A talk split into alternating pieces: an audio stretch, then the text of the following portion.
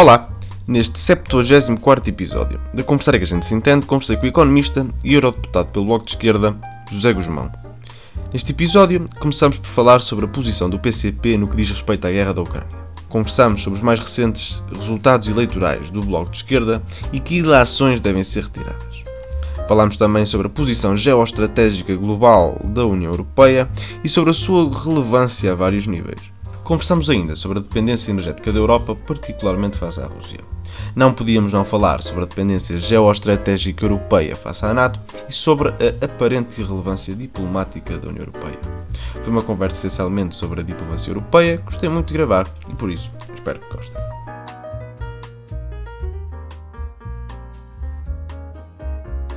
Olá, sejam muito bem-vindos a mais um episódio da Conversaria que a gente se entende. Convidado hoje é o Eurodeputado José Guzmão, a quem desde já agradeço por ter aceitado o meu convite para, para, para estar aqui hoje neste novo episódio da Conversaria que a gente se entende. Começava por falar sobre temas nacionais e por falar sobre a posição que neste momento o PCP está a ter sobre um, a, guerra, a guerra na Ucrânia. Como é que olha para um partido que participou com o Bloco na Geringonça, que apesar de tudo pertence ao mesmo grupo europeu que o Bloco, um, quando se recusa a estar no Parlamento, quando Volodymyr Zelensky falou uh, aos deputados? Bom, a esquerda tem uh, um espaço político plural, uh, nós temos uh, uma grande convergência de posições com a PCP sobre muitas matérias. Temos depois divergências importantes. As questões internacionais sempre foram sempre fizeram parte de uma, de uma área política onde, onde havia mais eh, divergências. Um, mesmo que partamos de alguns pontos uh, comuns, uh, a oposição à militarização, a oposição à expansão da NATO, um, não chegamos necessariamente às mesmas conclusões do ponto de vista de, enfim, das respostas a dar à agressão militar da Ucrânia pela, pela Rússia. Uh, isso levou a que tivéssemos votos diferentes aqui no Parlamento Europeu, nomeadamente na, nas resoluções que o Parlamento aprovou uh, de condenação da, desta agressão militar, um, primeiro, e agora uma moção mais recente que tomava também medidas adicionais, quer do ponto de vista de sanções uh, ao regime russo, quer do ponto de vista de apoio logístico e humanitário à, à Ucrânia. Eu, eu, devo dizer, inclusive, é que eh,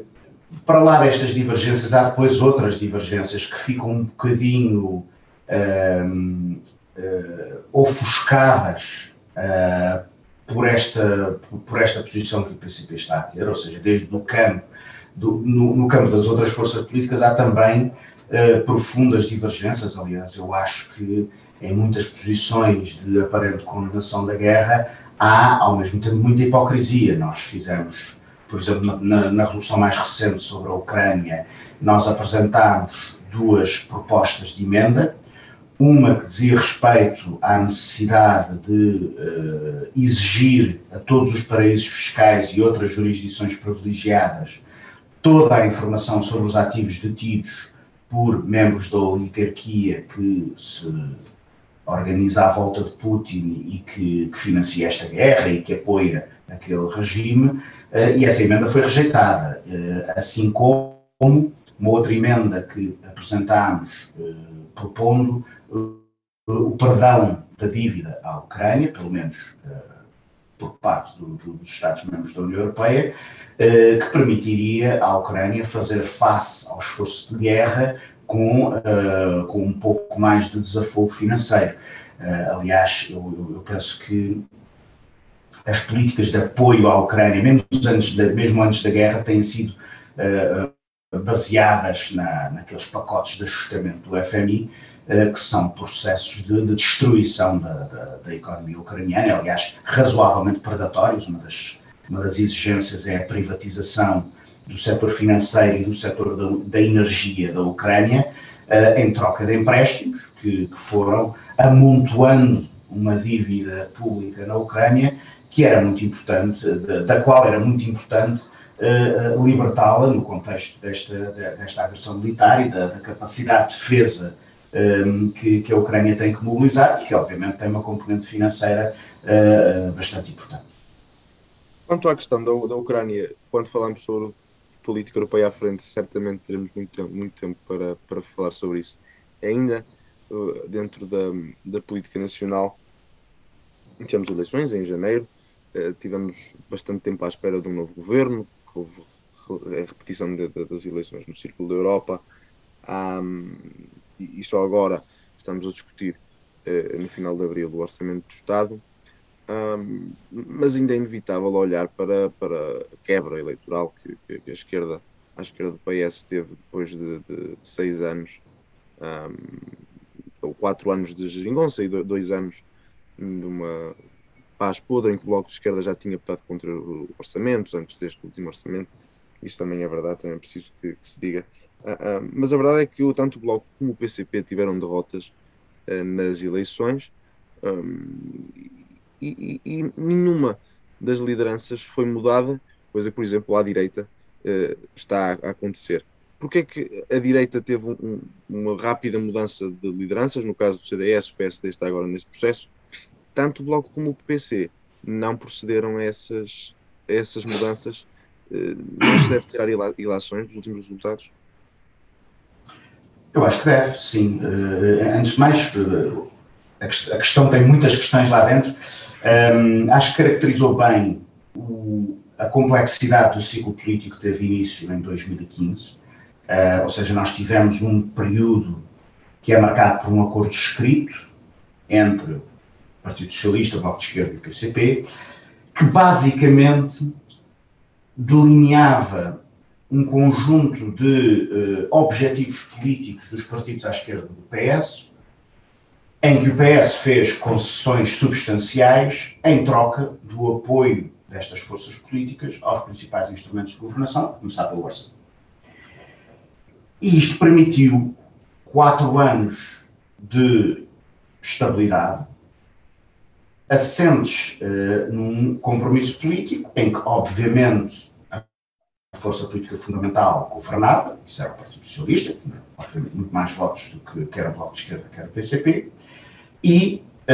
um, garantia o apoio destas forças políticas em torno de concessões que são indispensáveis a um compromisso político, ou seja, uh, o Bloco de Esquerda e o PCP, as pessoas não votam no Bloco de Esquerda e no PCP, para depois das eleições estes partidos aderirem incondicionalmente ao, ao, ao programa do Partido Socialista. Para isso tinham votado Partido Socialista. E, portanto, esse acordo funcionou na base deste princípio e funcionou bem. Depois das eleições há um, movimento, há um momento muito significativo que é a mudança da, da relação de forças dentro da esquerda. Se em 2015 o Partido Socialista precisava do apoio da esquerda para poder formar governo, porque não só não teve maioria absoluta, como não teve sequer maioria relativa, um, em 2019 a situação já era diferente. O Partido Socialista foi a força mais votada,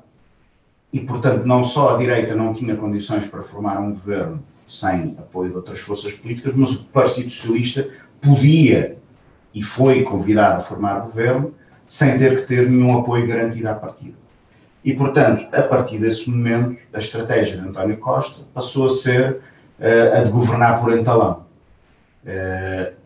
com a ameaça sistemática de uma crise política que sabíamos todos, sabia o Bloco de Esquerda, sabia o PCP e sabia o Partido Socialista, seria sempre fortemente penalizadora para os partidos à esquerda por encerrar, na, por convocar os receios do um regresso da direita ao poder e por aí vai. E, portanto, a partir desse momento, a, a, a atitude negocial do Partido Socialista foi diametralmente oposta e consistiu em não fazer concessões absolutamente nenhumas de substância, e em uh, apresentar aos seus parceiros medidas suas que sugeria que os seus parceiros tomassem como suas. Isto era, é, estes eram os termos explícitos das reuniões de negociação com o Partido Socialista. O Partido Socialista dizia-nos: Nós temos aqui algumas medidas que podem ser vocês a apresentar.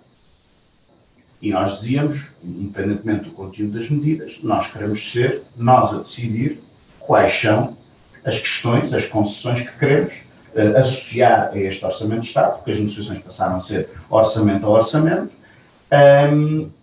e obviamente queremos, em troca, de, uh, exatamente como aconteceu na Jeringonça, um, em troca da viabilização dos orçamentos de Estado, ir viabilizando outro tipo de reformas. Ora, o que o Partido Socialista dizia, ah, essas questões não cabem no orçamento. Por acaso algumas cabiam, mas isso é outra conversa. Uh, mas depois todas as matérias em que, o uh, que, que, convocavam outro tipo de assuntos, como por exemplo as, as leis do trabalho, o Partido Socialista entendia-se com o PSD. E portanto estes foram três anos em que o Partido Socialista esperava dos partidos à sua esquerda a viabilização do orçamento em troca de coisa nenhuma,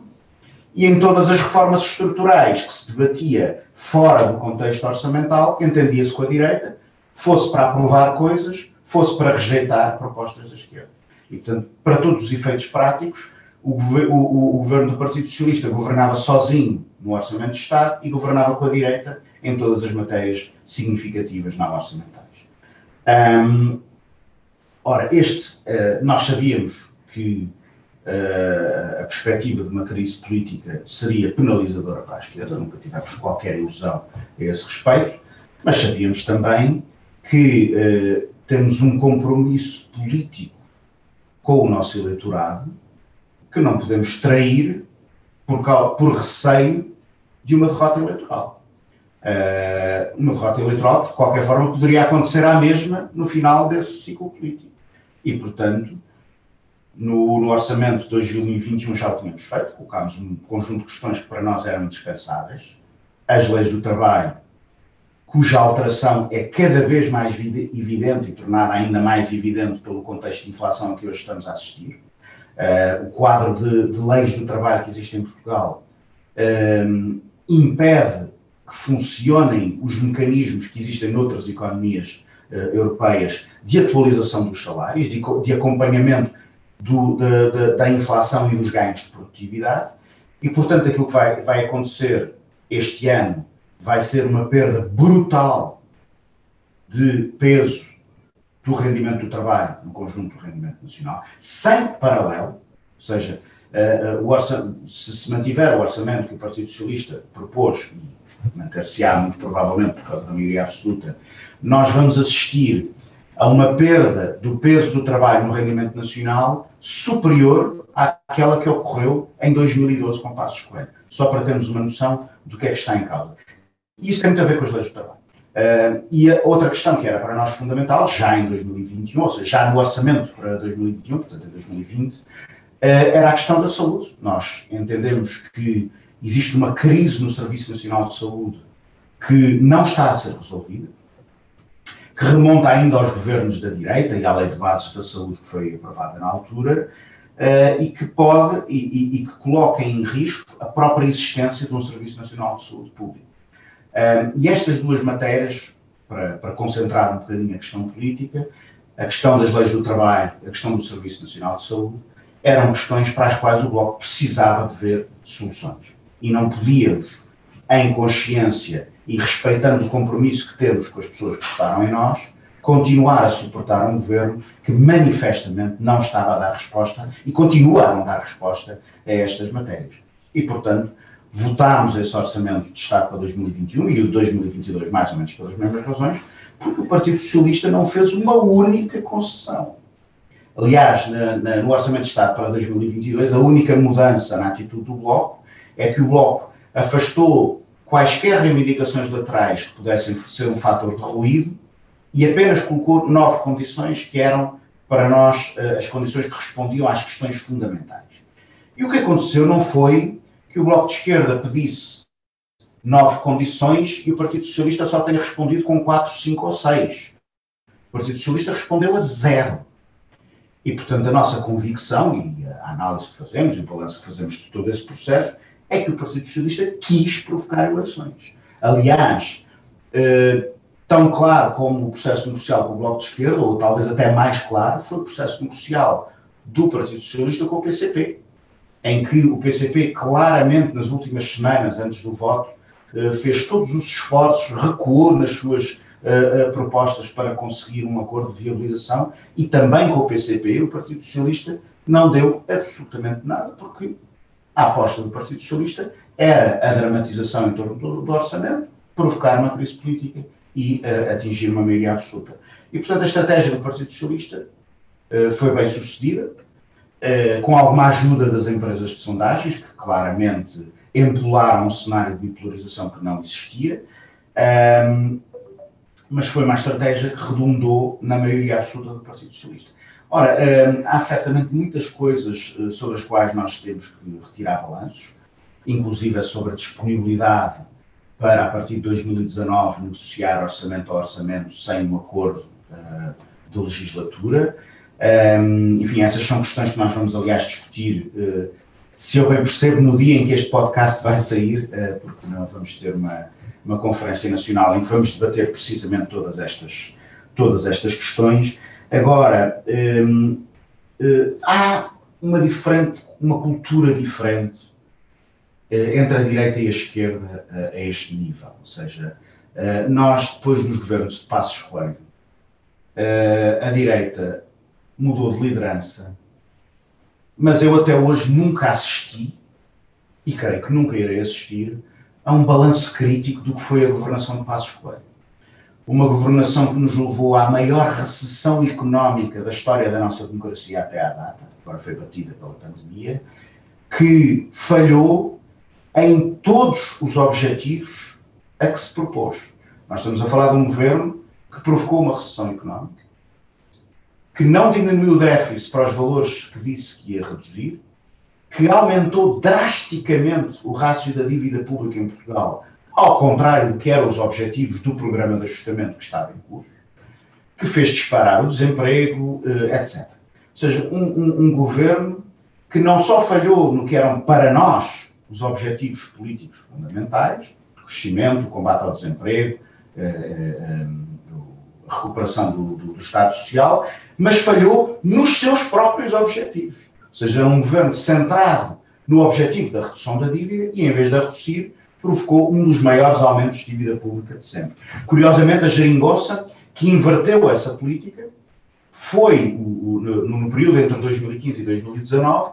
a, eh, eh, a política da geringonça gerou dois, uh, dois dados muito importantes. Foi o quadriênio de maior crescimento económico desde que Portugal está na zona euro e foi o período de maior diminuição do rácio da dívida pública na história da nossa democracia. E, estes dois, e a, a conjunção destes dois resultados é, aliás, bastante, uh, uh, bastante pedagógica. Um, mas, portanto, a direita sempre teve essa cultura de mudar a cabeça e manter a política exatamente na mesma. Um, à esquerda, a cultura é de facto diferente. Ou seja, nós mudamos de liderança quando consideramos que existe um problema de liderança, que os resultados do Bloco tiveram a ver, de alguma forma, com o mau desempenho da coordenadora, com o esgotamento da imagem da coordenadora, o que seja. Mas não faz parte da nossa cultura oferecer uma espécie de cordeiro sacrificial para evitar debater as questões políticas uh, de fundo. Uh, nós vamos debatê-la, convocámos uma Conferência Nacional precisamente para esse efeito, para fazer um balanço de todo este processo político, desde 2015 até hoje, uh, para fazer um balanço das eleições, para fazer uma reflexão sobre as tarefas do Bloco para o futuro, uh, e não para arranjar votos expiatórios que, na esmagadora maioria dos casos, e por exemplo a direita é um excelente exemplo disso, são apenas um pretexto para não discutir as questões políticas de fundo. Basta ver o que aconteceu ao CDS. O CDS fez parte do arco político da, do governo de Passos Coelho e hoje não existe. E discutiu muitas lideranças pelo caminho, mas é um partido em vias de desaparecimento porque não discutiu a sua política.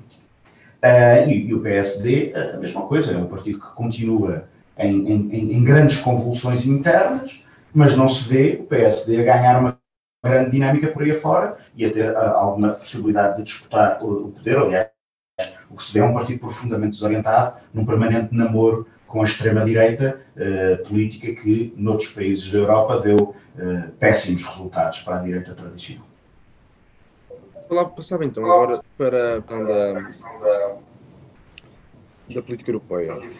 E, pergunto, e começamos por falar sobre a posição do PCP quanto à Ucrânia. Estamos a falar da guerra que está a acontecer no continente europeu. Tivemos a guerra nos Balcãs, mas esta, esta guerra parece que é bastante próxima, apesar de geograficamente os Balcãs estarem mais próximos. Mas esta guerra parece que é bastante próxima, até parece que há uma ameaça da Federação Russa a, a, ao resto da Europa, não só, não só à Ucrânia. Um, daí, por exemplo, a Finlândia e a Suécia porém a hipótese, aparentemente, de certeza, de entrarem na NATO, ainda, ou, ou, de, ou de se proporem à NATO ainda, ainda este ano. Um, acha que a resposta europeia tem sido suficiente ou tem pecado por excesso ou por defeito? Bom, um, eu penso que tem pecado por defeito Uh, agora, a questão é defeito do quê, não é? Esse é, esse é um debate que é um debate muito importante. Um, a União Europeia nunca teve uh, nenhuma política de coordenação no plano diplomático e no plano internacional a este nível. Um, e, e, esse é um debate que, infelizmente, tem sido sempre entalado entre a possibilidade de uma política de defesa única, um exército europeu, que seria necessariamente uh, uma extensão do Estado uh, alemão, e, portanto, de alguma forma, nós uh, substituiríamos a nossa dependência em relação aos Estados Unidos através da NATO a uma dependência em relação à Alemanha. Um, e, e, e, estivemos sempre presos um bocadinho a este dilema. E eu penso que este conflito uh, convoca a necessidade de outro tipo de soluções, nomeadamente a de se criar uma coordenação europeia de Estados soberanos, funcionando um pouco na lógica do Conselho Europeu, uh, mas que tenha uma atuação própria e uma autonomia uh, na intervenção sobre este tipo de conflitos. Até porque um, já há muitos anos que é claro o desalinhamento nos interesses da União Europeia, se é que é possível falar de um único interesse da União Europeia, mas de alguns interesses comuns que existem na Europa em relação a este espaço e o dos Estados Unidos. Eu recordo, por exemplo, que na Cimeira da NATO de 2008, hum, em Bucareste, eh, a Alemanha e a França opuseram-se a que a Ucrânia aderisse à NATO nessa altura, eh, por causa da preocupação que tinham com a desestabilização daquela região que é obviamente um problema muito grave para a Europa, mas não é um problema para os Estados Unidos, antes pelo contrário. É? As tensões naquela região, e agora a guerra de uma forma ainda mais dramática, reconfiguram o mapa da distribuição da energia, o que não serve claramente os interesses da União Europeia, mas serve os interesses dos Estados Unidos, porque recoloca os Estados Unidos a esse, a esse nível. E o problema é que a incapacidade da União Europeia de ter um papel determinante no, no, no, em travar este conflito antes dele acontecer,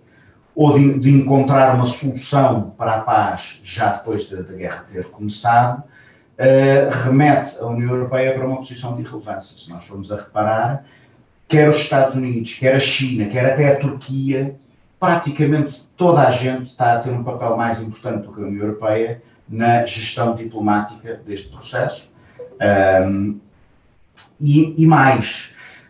um, a União Europeia tem perdido várias oportunidades para uh, se uh, uh, para se constituir como um ator relevante neste processo, desde logo combatendo as relações de dependência que, que mantém com, com, com o Estado russo. Aliás, já há muitos anos que esta, que esta questão é, é abordada, a questão da soberania energética uh, da, da, da, União Europeia uh, e da importância da transição energética como, funda, como sendo fundamental para esse objetivo, uh, e essa agenda tem sido sistematicamente adiada por causa da, do, do, poder do lobby da,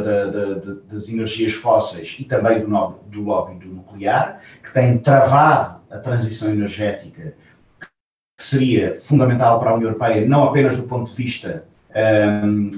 não apenas do ponto de vista dos objetivos climáticos, dos objetivos ambientais, mas também do ponto de vista da constituição de uma capacidade própria que desse à União Europeia maior autonomia, e isso agora sente-se na forma como a União Europeia atua uh, no quadro deste conflito. Uh, e, e, até da própria legitimidade que a União Europeia tem para intervir na, na, contra a agressão militar da Rússia, quando a União Europeia continua a financiar massivamente o Estado russo, ou seja, para dizer com toda a clareza, o esforço de guerra russo. Um, inclusive, com o aumento dos preços, a União Europeia está hoje a, a, a, mandar mais dinheiro para a Rússia do que mandava antes do conflito ter uh, começado. Uh, para além de todas as matérias que eu já falei, onde existe, obviamente, uma grande hipocrisia uh, e uma grande resistência a adotar determinado tipo de instrumentos por causa dos precedentes que eles criariam. Falo, por exemplo, da questão do, dos offshores e da questão do perdão da dívida ucraniana. Um, e, portanto, nós precisamos, o, o, que este conflito nos mostra para o futuro, digamos assim, e, e já, diria eu, para o presente, é a importância da União Europeia ter uma coordenação para a defesa e para a diplomacia que permita à União Europeia autonomizar-se da NATO e dos Estados Unidos. Porque, muito claramente, nós não temos interesses alinhados com os Estados Unidos e isto não significa, entenda-se bem, não termos uma articulação diplomática com os, Estados, com os Estados Unidos, como é óbvio que temos que ter, como temos que ter com a China, como depois da normalização desta situação, atualmente isso é muito difícil, com a própria Rússia. Ou seja, a, a União Europeia está no centro de conflitos internacionais muito significativos, uh, e não estou a falar apenas do conflito implícito entre uh, Estados Unidos e Rússia, que aliás é anterior à invasão da Ucrânia pela Rússia, ou seja, nós, uh, mesmo antes, desde 2014, 2015, que temos na prática uma guerra, uma pseudo-guerra civil na Ucrânia, que é na realidade uma guerra, enfim, por interposto país entre os Estados Unidos e a Rússia, que andaram a armar e a treinar uh, uh, ambos os lados deste, de, deste conflito. Um, e, e, nada disto uh, interessa à União Europeia e, sobretudo, não interessa à Ucrânia, não interessa à paz, não interessa ao princípio da resolução pacífica dos conflitos. E, portanto, a União Europeia pode ter um papel muito importante por se situar até geograficamente entre estes territórios, Sim. mas isso implica que a União Europeia tenha uma atuação muito mais forte, muito mais autónoma um, eh, na, na arbitragem destes conflitos internacionais, e isso significa que a política diplomática da União Europeia não pode ser uma extensão da política diplomática dos Estados Unidos. E é isso que tem acontecido no âmbito da NATO. Os Estados Unidos impõem decisões, uh, inclusive avançam com decisões de facto contra as deliberações da própria NATO, quando isso é do seu interesse, uh, e isso acontece porque a União Europeia é um espaço muito fraco do ponto de vista da diplomacia uh, internacional uh, e, e, muito pouco autónomo em relação à política internacional dos Estados Unidos, e isso claramente tem que mudar. Um, ehm, e eu penso que esse é o grande debate, ou seja, o debate que nós temos para o futuro. não é o debate entre quem condena a invasão da Ucrânia e quem não condena, que é uma ínfima minoria, basta ir ver os votos da, da, sobre a resolução da Ucrânia. Um, houve alguns partidos dentro do grupo da esquerda e alguns partidos dentro do, do, dos grupos da extrema-direita que votaram contra a resolução. O resto votou tudo a favor. Um, aliás, uh, se, uh, tivemos até menos votos do que seria de esperar, porque uma grande parte da extrema-direita, num exercício uh, de enorme hipocrisia e que eu tenho visto muito pouca gente a denunciar, basicamente deu uma cambalhota na sua relação com o regime de Putin, que tinha apoios e acordos de associação com a Frente Nacional Francesa, com, com, com o partido de Salvini, ou seja, o, o Putin, como aliás eh, consta também de um relatório aprovado no Parlamento Europeu, Putin tem apoiado e tem recebido o apoio de grande parte da extrema-direita, da extrema-direita com a qual o Chega se relaciona uh, internacionalmente, durante anos que tem uh, dito as melhores coisas sobre o regime russo, sobre Vladimir Putin, e aliás eu penso que esta é uma questão que que, sobre a qual se passou uma esponja ao longo dos últimos anos. Ali, o Bloco de Esquerda, desde que Putin chegou ao poder, que tem sistematicamente denunciado a natureza mafiosa e autocrática daquele regime, muitas vezes sozinho, muitas vezes sozinho, uh, e uh, uh, sozinho, quer dizer, internacionalmente acompanhado por outras forças políticas de esquerda e democráticas e por aí afora, e pelo contrário, a extrema-direita teve sempre ligada umbilicalmente a este, este regime, até se demarcar agora por razões claramente oportunistas e por, por causa da condenação unânime que esta guerra merece junto da, da, da, da população portuguesa e por essa Europa fora em, em, em, geral. Mas, portanto, o aspecto que, que, eu penso que é muito importante sublinhar é que o grande debate é esse, é o debate sobre qual o papel que a União Europeia quer ter no, na luta pela paz à escala internacional. E, do meu ponto de vista, isso passa por construir um sujeito uh, europeu que respeite as soberanias nacionais, porque eu acho que de outra forma é inviável. Uh, e que se autonomize em relação à NATO, porque a NATO, como já demonstrou inúmeras vezes, e eu aqui acho que há um outro elemento de, de, de hipocrisia, a NATO é responsável por mais conflitos militares do que qualquer outra organização ou Estado à escala mundial.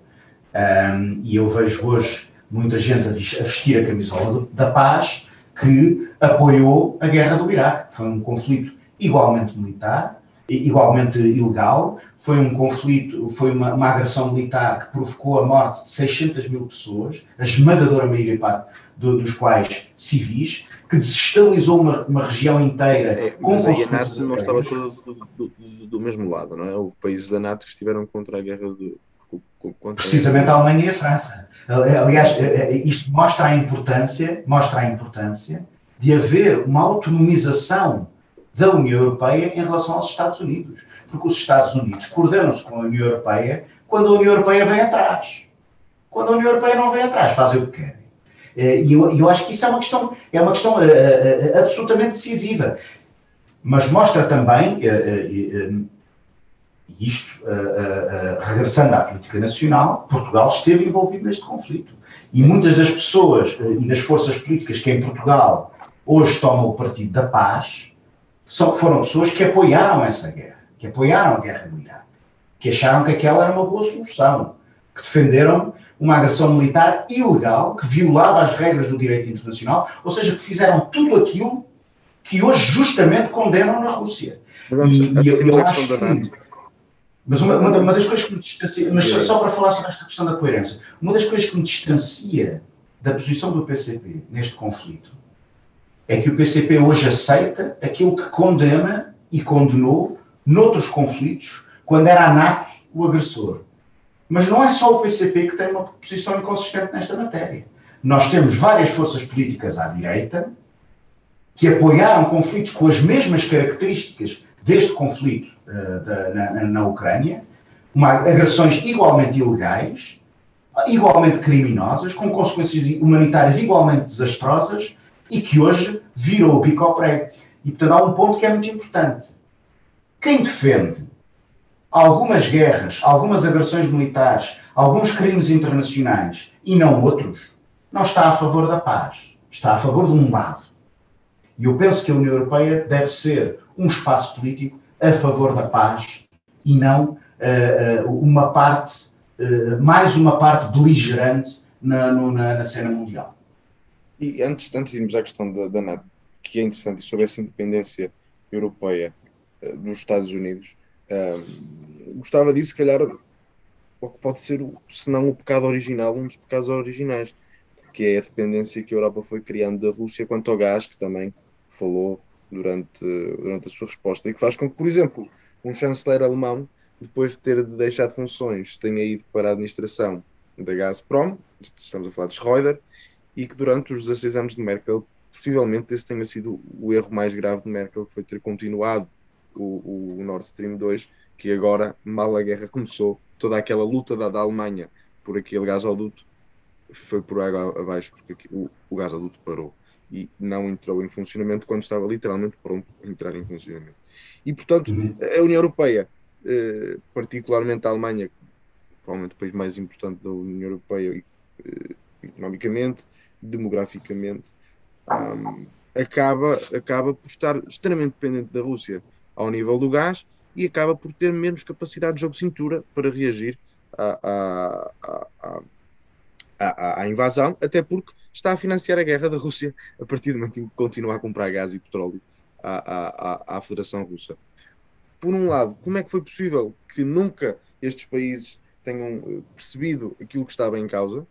e, quando várias vezes isso foi avisado? E segunda, e segunda pergunta, é viável, estando, estando em abril, ainda estando frio para, para vir, é viável cortar a importação de gás da Rússia? Bom, eu, eu, eu, penso que isso não, eh, não. Eu acho que há uma questão relevante que é nós não sabemos quanto tempo é que vai demorar este conflito. Um,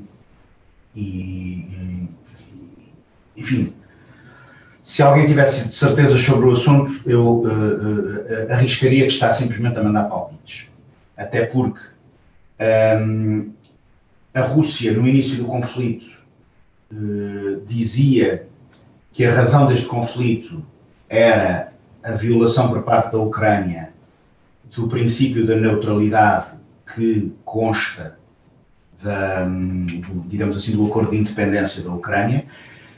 um, e que a NATO estaria a violar, uh, e isso é verdade, uh, aliás já violou, o acordo que uh, decorreu da reunificação das Alemanhas, de que a NATO não se expandiria, expandiria para leste da Alemanha. E esse acordo já está violado há muitos anos, com, com, com, com os vários alargamentos que a NATO fez por essa Europa fora. Um, ora, neste momento, Zelensky já disse que está disponível para fazer um acordo de paz aceitando a neutralidade da Ucrânia. E, portanto, é muito evidente que há outros interesses da Rússia que não têm só a ver com aqueles que a Rússia invocou como justificação para a guerra. E eu acho que esses interesses são, entre outras coisas, interesses territoriais. Uh, uh, de, de, criar um conjunto de uh, repúblicas ou, ou formalmente independentes ou integradas na Rússia, mas digamos assim, sob uma forte influência russa em toda a fronteira com a Ucrânia e em toda a fronteira com o mar. Um, e isto é o que se pode imaginar. Eh, eu acho que uh, outros cenários da Rússia vir por aí afora acho que são um pouco realistas. A Rússia não tem condições sequer para ocupar a Ucrânia, quanto mais uh, ir para além da Ucrânia. Mas, em todo o caso, isto significa que nós não sabemos quanto é que irá durar este conflito e, portanto, não sabemos se o conflito irá ter uma duração que nos leve para tempos e, uh, em que a União Europeia possa lidar com a sua dependência energética. Eu acho que há uma questão que essa é fácil de responder, que é se a União Europeia deve imediatamente começar a virar-se para, uh, para a sua optimização energética. Uh, e eu aí é evidente que houve anos e anos de oportunidades perdidas a esse nível. O Nord Stream é um bom exemplo. Ou seja, a, a, minha questão não é que a União Europeia tenha construído relações económicas com a Rússia. Eu não acho que houvesse nenhuma vantagem, uh, do ponto de vista internacional, em fazer da Rússia um Estado párea. Isto antes desta, desta agressão militar ter acontecido. Ou mesmo depois. A questão é que uh, as relações económicas com a Rússia não poderiam ser construídas de forma a constituir uma dependência da União Europeia ou de Estados-membros da União Europeia em relação à Rússia. E foi exatamente isso que aconteceu. Uh, e aconteceu porque se foi construindo também uma relação privilegiada entre a famosa oligarquia russa e muitas oligarquias europeias e muitos governos europeus, não apenas com a extrema-direita. Essa ligação do governo alemão e de grandes figuras da política alemã e, do poder, e representantes do poder económico alemão e com, com, com a Rússia é um caso muito evidente, ou seja, ou foi havendo uma, uma distensão das relações com a Rússia, que começou a provocar também outro tipo de fenómenos, inclusive fenómenos de proteção dessa oligarquia russa na, dentro da União Europeia. Uh, e não, não, é preciso ir à Alemanha para encontrar exemplos desses. Uh, em Portugal, o governo de Passos Coelho, uh, na altura, aliás, com altíssimas patentes desse governo, com Paulo Portas, com Adolfo Mesquita Nunes, com João Coutinho Figueiredo, ainda não era uma altíssima patente na, naquela altura, estava no, no Instituto de Turismo de Portugal, fizeram questão de ir à Rússia promover os vistos gold como um instrumento de acesso, através da, da autorização de residência, ao sistema financeiro europeu, eh, com, com, com, tudo o que isso implica, com a livre circulação de capitais e com a possibilidade de eh, eh, meter a União Europeia em fluxos de dinheiro ilegal para fugir aos impostos, para, fazer, para, para promover o branqueamento de capitais, o que significa que, que um, ehm, toda esta condenação unânime da oligarquia russa e do regime russo, deste complexo mafioso em que assenta aquela economia, é uma condenação muito recente, porque até há muito pouco tempo, grande parte dos governos europeus tinham as melhores relações com essa mesma uh, oligarquia, uh, e eu penso que este é o problema. O problema não é ter relações económicas com a Rússia, que em si mesmo não teria nada de mal, o problema é que foi-se gerando uma teia de relações, de influências e de favores entre os poderes económicos e políticos uh, de, de, uma série de países da União Europeia e o poder económico e político da, da, da, da Rússia. E isso levou, ou melhor, não, não apenas isso, mas isso foi uma parte das razões que levaram a que a União Europeia não tomasse as medidas e não implementasse as políticas que lhe permitissem construir graus de autonomia fundamentais em áreas tão importantes como é a área da energia, porque a questão da energia não é uma questão. Não, nós estamos a falar de, do comércio de sapatos, estamos a falar de um, de um setor absolutamente estratégico para o funcionamento da economia, estratégico também para outros objetivos, objetivos sociais, objetivos ambientais, um, e que, portanto, requer para qualquer espaço económico relevante níveis de autonomia muito significativos por causa das consequências sociais que tem o aumento dos preços de energia. Nós temos, neste momento, uma crise social a fermentar na União Europeia por causa de, de, de, desta agressão militar e da dependência que a, que, que a, União Europeia tem em relação à Rússia e que manteve, apesar de, apesar de ter tido muitos avisos, essa é que é a realidade, uh, e temos também uh, objetivos ambientais que esses sim podem ser conjugados com o objetivo da soberania energética. Eu penso que isto hoje é muito claro na União Europeia. Eh, nos debates que temos no Parlamento Europeu, há um enorme consenso sobre esta matéria. Só que uma coisa é termos um consenso em palavras e outra é termos um consenso em atos concretos. Eh, eu, eu, eu dou, dou, um exemplo que é um exemplo que, que, que até nos é mais próximo um, ehm, e que é, digamos assim, o reverso da medalha do Nord Stream 2. Enquanto o Nord Stream 2 foi avançando com o alto patrocínio do governo alemão, aliás, a escolha de uma figura como Schröder para liderar esse consórcio mostra bem a dimensão da aposta no governo alemão. É, é uma forma de dizer este gasoduto tem que ser feito e acabou, contra tudo e contra todos. E, por exemplo, o gasoduto que ligaria, ligará, esperamos, a Península Ibérica a, a, ao resto da Europa, que foi sendo sucessivamente adiado. O governo francês foi dizendo sim, senhor, é para se fazer, e depois dizia que não. E, e aqui o que vingou foram sempre os interesses de lobbies que tinham uma representação nacional dentro da União Europeia forte. No caso, num caso, o lobby do, do, do, dos combustíveis fósseis apoiado pelo governo alemão, no outro caso, o lobby do nuclear, apoiado pelo, pelo, pelo governo francês, que não queria que, um, que a Espanha e Portugal ganhassem uma capacidade de exportação de energia renovável, ainda por cima energia renovável capaz de competir, talvez não com os preços do nuclear, ou até com os preços do nuclear, com, com, convém ter em, em conta que há na Península Ibérica energia de fontes renováveis está a ser pura e simplesmente desperdiçada. como esta energia é uma energia de, de ciclo,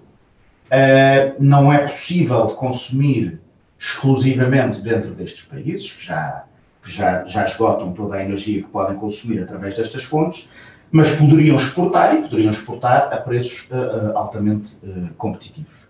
Um, e, portanto, a grande questão é saber se este consenso que hoje existe, de que a União Europeia tem que se autonomizar em relação à Rússia, do ponto de vista energético, que isso não é só uma questão económica, é uma questão política, porque a dependência da União Europeia em relação à Rússia tolhe os movimentos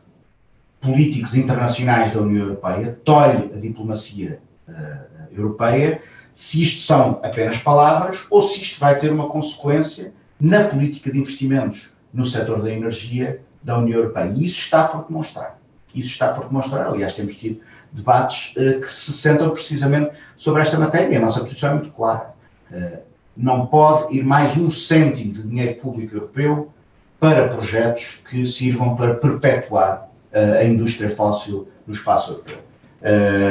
E, e, que, e, que, todo o dinheiro público, todo o investimento público europeu tem que ser direcionado para a transição energética. É a nossa posição há muitos anos, mas esperamos que ela agora possa ter mais apoio por causa das evidências que, que, que a invasão da Ucrânia pôs a Enquanto essa necessidade de independência energética europeia é mais que evidente, a questão da, da ligação da Península Ibérica à, à, Europa. É mais que imperativo, é necessário que assim seja, até que para que seja possível passar gás do, do norte da África para, uh, para o, o, o, centro europeu, para que não haja tanta dependência do, do gás russo, e também quanto à questão da energia renovável, que é desperdiçada que é desperdiçada todos os anos e, portanto, podemos estar em desacordo em muita coisa, mas nisso estamos certamente de acordo, um, porque realmente é, algo imperativo essa, essa ideia de independência energética. Mas falava também antes da questão de independência diplomática e da independência geopolítica europeia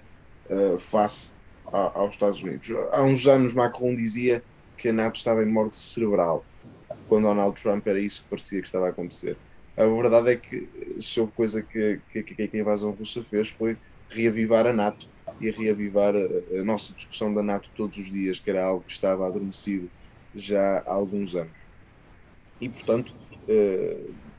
é, é, uma questão que volta a estar nos nossos.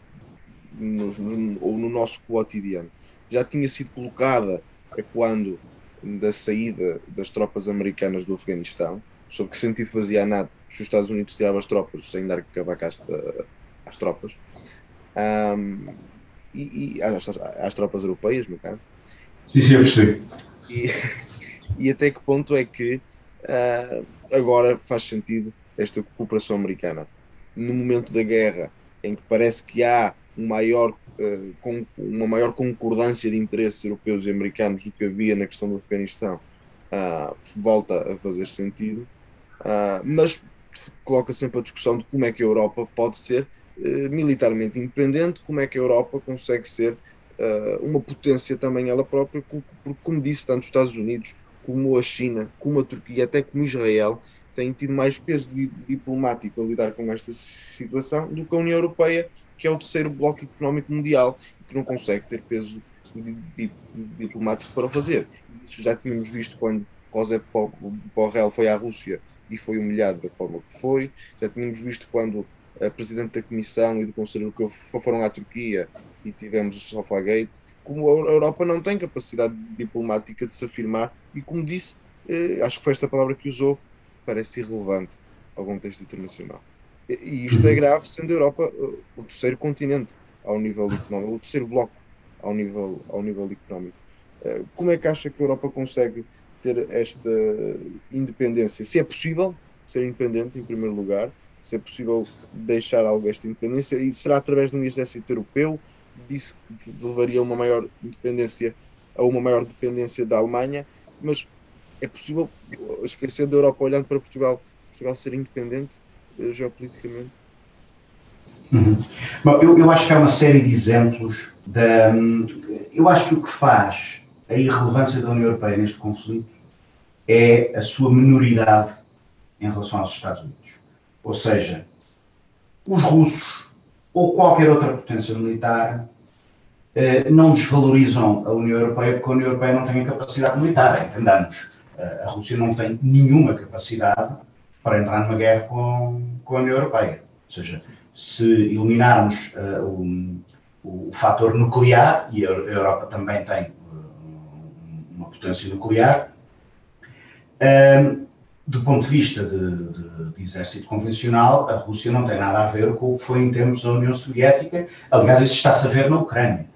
Um, e, portanto, quando nós discutimos a questão uh, militar europeia, temos que a discutir na base de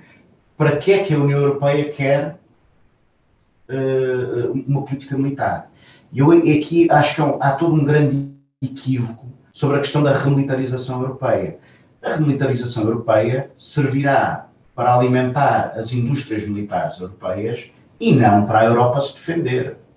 Entendamos. A Europa tem mais do que capacidade defensiva suficiente para a, Rússia, que, tal como ela existe hoje, um, e, e, portanto, a remilitarização da Europa serve para alimentar uma indústria de, de armamento que depois vai alimentar-se de guerras, como sempre acontece. Aliás, basta ver que houve recentemente uma notícia baseada numa investigação internacional que mostra que desde 2014, desde que foi decretado o embargo de armas à Rússia,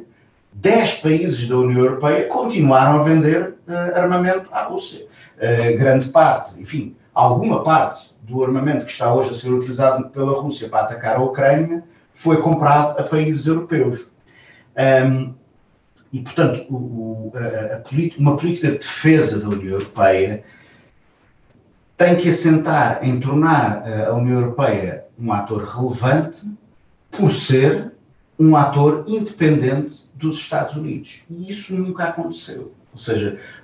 a percepção internacional que existe sobre o papel da União Europeia é que a União Europeia ou está a fazer o que os Estados Unidos mandam ou não está a fazer nada. Uh, e essa tem sido a história, de facto. Foi essa a história no, no, no, Iraque, foi essa a história no Afeganistão, foi essa a história na questão do alargamento da, da, da NATO uh, uh, pela Europa fora. Não é que não, tem, não tivesse havido uma posição dos Estados europeus. Por exemplo, na Cimeira de Bucareste, a Alemanha e a França opuseram-se àquela que era a proposta inicial dos Estados Unidos, que era a adesão imediata da Ucrânia, nessa mesma cimeira. E conseguiram impedir isso, mas não impediram que, essa, que dessa cimeira saísse a proposta de alargamento à Ucrânia e salvou a Geórgia, que aliás provocou depois uh, a invasão da Geórgia também. Ora, quando. Uh, aliás, Portugal tomou a mesma posição. Quando um conjunto Estados europeus manifestam a sua oposição clara a uma intenção dos Estados Unidos. E essa intenção prossegue como se ninguém tivesse dito coisa nenhuma. Torna-se muito evidente que a pertença de praticamente todos os Estados uh, da União Europeia à NATO não faz nenhuma diferença do ponto de vista da política uh, externa, da política militar dos Estados Unidos. E não faz. Os Estados Unidos não pedem licença a nenhum membro da NATO para avançar. Um, um, aliás, um diplomata norte-americano, agora por acaso não me recordo de, de, de quem era, mas um, dizia na altura que o princípio de atuação da NATO era, uh, ou melhor, o objetivo dos Estados Unidos para a NATO devia ser os Estados Unidos dentro, a Rússia fora e a Alemanha em baixo. E isto reflete um pouco a forma como os Estados Unidos veem os outros países que integram a NATO. A NATO é uma esfera de influência dos Estados Unidos. Um, e, uh, e, serve, quando os Estados Unidos conseguirem mobilizar os outros uh, membros da NATO, quando os Estados Unidos não conseguem mobilizar os, os outros membros da NATO, avançam sozinhos. Um, e, portanto, a questão não é que a União Europeia não tenha uma articulação diplomática com os Estados Unidos, ela obviamente tem que existir. Uh, a questão é a União Europeia ser vista como um adulto na sala, coisa que atualmente não é. A, a, a União Europeia é irrelevante porque a percepção internacional sobre a União Europeia e a percepção correta, esse é que é o problema, é que é uma percepção correta, é de que a União Europeia ou está a obedecer aos Estados Unidos ou não está a fazer nada. e, e eu acho que a prova de vida que a União Europeia precisa de fazer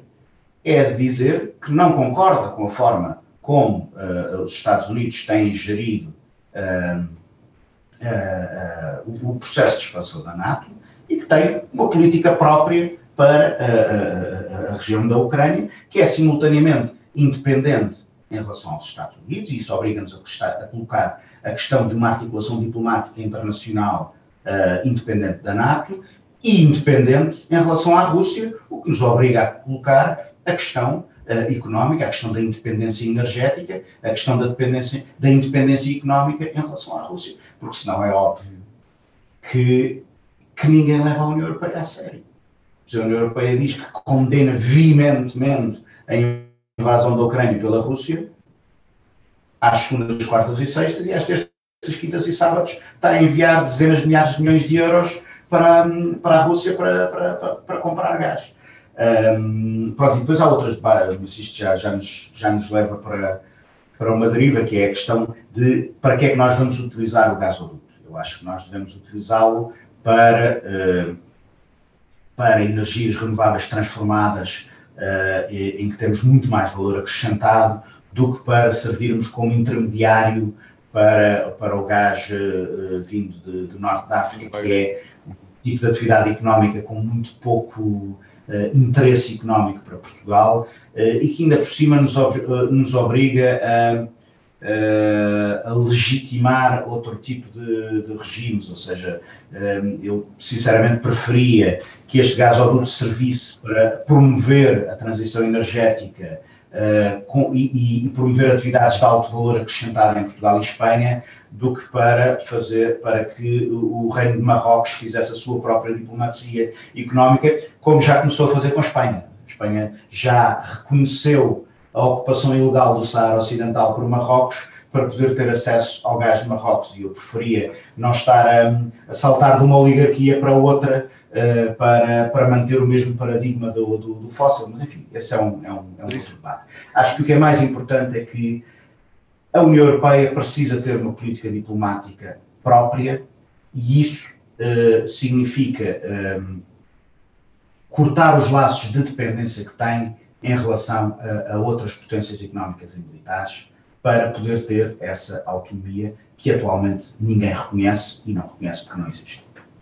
Isso, essa, essa questão do, gás uh, marroquino e magrebino já nos levaria para, para outra, para outra, provavelmente para outra hora de conversa, mas não tendo essa hora e já nem sequer podendo ir à questão da, inflação, que também seria uma coisa interessante, mas fica para outra oportunidade. Passava agora para as rubricas finais um, e pedia-lhe que, que, falasse sobre um livro, ou mais do que um livro, que, que, ache, que ache relevante falar. Bom, eu estive a pensar um bocadinho no, uh, nessa questão do livro. Eu pensei um bocadinho nas minhas escolhas literárias, mas eu não, não acho que ninguém, as pessoas não têm muito interesse em saber o que é que eu leio de, de, de ficção. Eu, tive dois livros que, foram muito marcantes para mim, o Levantado do Chão, do Saramago, e o A Vida Não É Aqui, do, do Milan Kundera, por, por, razões muito diferentes. Um, mas, eu, mas, mas gostaria de falar de um, de um outro livro que eu penso que tem mais a ver com algumas das coisas que falámos aqui hoje e que tem relevância para, eh, para pensar um bocadinho muitas das coisas que se estão a pensar a, a, a, a acontecer na Europa, que é o livro, um livro do. Uh, uh, peço desculpa, agora está-me a dar uma branca sobre o autor. O livro cheia a grande transformação e o, o autor é o Polanyi, Carlo Polanyi. E é um livro que reflete sobre, sobre o desenvolvimento do capitalismo e sobre as propostas uh, liberais um, ehm, e sobre a forma como o pensamento liberal uh, procurava uh, proceder a uma desincrustação, este, este termo é dele, das relações económicas em relação às relações sociais. O, o Polanyi descrevia este processo, esta intenção de desincrustação das relações económicas em relação às relações sociais, como uh, um, uma distopia, ou seja, um projeto uh, irrealizável, mas que nem por isso deixava de ter uh, consequências políticas. E uma das consequências políticas que ele identificava era a emergência do fascismo. Um, e eu acho que se, ele identificava a emergência do fascismo como uma forma uh, tóxica de reação a esse movimento de desencrustação. Ora, eu acho que esta reflexão, uh, sobretudo no tempo em que é, é uma, é uma reflexão feita num, num, outro momento em que a Europa se confrontava com, esse, com essa realidade, e que é uma obra que é muito interessante revisitar à luz uh, da Europa atual. Uh, porque eu penso que ela tem qualquer coisa, sendo uma reflexão sobre aquele tempo, sobre o tempo em que o Polanyi escrevia, uh, é também uma reflexão que nós podemos hoje resgatar para olhar para, para, as consequências das políticas liberais e para a forma como um, ehm, o consenso liberal em que tem assentado processo de integração europeia, um, uh, o livre comércio, a livre circulação de capitais, a privatização de setores fundamentais, uh, o enfraquecimento das estruturas do Estado Social, uh, têm contribuído para criar o caos social que leva ao regresso dos fantasmas do passado, dos fantasmas europeus do passado. Uh, nós temos múltiplos exemplos para essa Europa fora, mas, por exemplo, à altura que estamos a gravar este, este programa, ainda não sabemos como é que vão acabar as eleições francesas, mas sabemos que, como a política francesa acabou por se centrar entre as três grandes alternativas de que o Polanyi falava, ou seja, um centro político assente numa política ultraliberal e uh, razoavelmente autoritária do Macron, uma alternativa fascista à sua uh, direita, que se tem alimentado da crise social francesa e que tem crescido em setores populares, uh, e uma outra alternativa, que era a terceira alternativa de que o Polanyi falava, que era a alternativa do, do socialista. Uh, ali, e, e, e, no caso francês, nós temos estas três vias de que falava o, o Polanyi, muito bem perfilhadas. Infelizmente, assistiríamos ao confronto de duas delas, muito por escolhas que a esquerda a, a, política francesa fez, e isso é também uma lição para Portugal, uma reflexão para a esquerda a, portuguesa, para toda a esquerda portuguesa, porque o que aconteceu em França é que o Mélenchon, o que nos resultados da, da, primeira volta nos mostram, é que o Mélenchon poderia ter participado na segunda volta se tivesse tido o apoio dos verdes, dos socialistas e dos comunistas franceses. Na realidade, só os verdes já chegavam. Mas se tivesse havido uma federação da esquerda francesa, poderíamos hoje estar a discutir uma segunda volta entre Macron e Mélenchon, o que já seria uma grande vitória à partida, pelo, pelos impactos que teria na configuração da política francesa para os próximos anos, nomeadamente através da, hum, de uma despromoção da extrema-direita na política francesa, que seria obviamente muito saudável para todas as forças políticas que se revêem no, no, no campo democrático. Mas, portanto, este é um livro que foi um livro importante uh, na, minha, na minha formação e que acho que é um livro muito importante para revisitar hoje em dia. E passava então para a última rúbrica e perguntava-lhe pessoas que o tenham marcado de alguma forma, seja politicamente, ideologicamente, pessoas que leu, que ouviu, que conheceu, que o marcaram de alguma forma. Bom, eu se calhar destacaria duas pessoas que, que conheci em momentos diferentes da minha militância política. Um, o, quando fui uh, militante ainda do, do, do PCP, um, destacaria duas pessoas que eu penso que, uh, que partilharam comigo uh, o objetivo de discutir criticamente os caminhos que o PCP levava e de, uh, o seu modo de funcionamento, a sua visão sobre a política, o seu contexto programático, um, uh, eh, o João Amaral e o Luís Sá, que, um, que participaram nessa reflexão crítica uh, até à sua morte e que politicamente foram, enfim, foram derrotados dentro do, do, do, PCP, um, como fui eu, Aliás, eu saí do PCP precisamente porque aquilo que eu gostava, uh, o partido em que eu gostava que o PCP se transformasse, nunca chegou a acontecer e, portanto, uh, uh, reconhecendo eu como reconheço que o PCP continua a ter um papel importante na sociedade portuguesa e na esquerda portuguesa, não, é, não é o partido em que eu quero estar e por isso vim mais tarde a aderir ao, ao Bloco. a pessoa que me trouxe para o Bloco é, digamos, a outra pessoa a que eu gostaria de fazer referência, um, que é o Miguel Portas, que que aliás também vem do PCP, e portanto é uma pessoa com quem eu de alguma forma partilho um certo percurso político, embora não o tenhamos feito ao mesmo tempo, uh, e que foi uma pessoa com quem eu fiz política aqui no Parlamento Europeu, com, em, com quem participei em muitos debates, e eu diria que dentro do Bloco foi sempre a minha referência política fundamental. Uh, finalmente, acho que posso também falar do Daniel Oliveira, porque sendo meu irmão, é, é uma pessoa com quem eu tenho muita cumplicidade, mesmo quando estamos em desacordo, uh, e passámos mais tempo em partidos diferentes do que no mesmo partido, ehm, mas, mas com quem discuto política muito. É a pessoa com quem eu discuto mais política no cotidiano, uh, e, uh, obviamente, à parte dos restantes dirigentes do Bloco e a Marisa aqui no Parlamento Europeu, e, e, que, portanto, também é uma, uma, uma influência significativa. E obrigado por ter aceitado o meu convite para estar aqui hoje. Foi um gosto conversar consigo. E daqui a uma semana estarei aqui com mais um convidado. Até lá. Obrigado.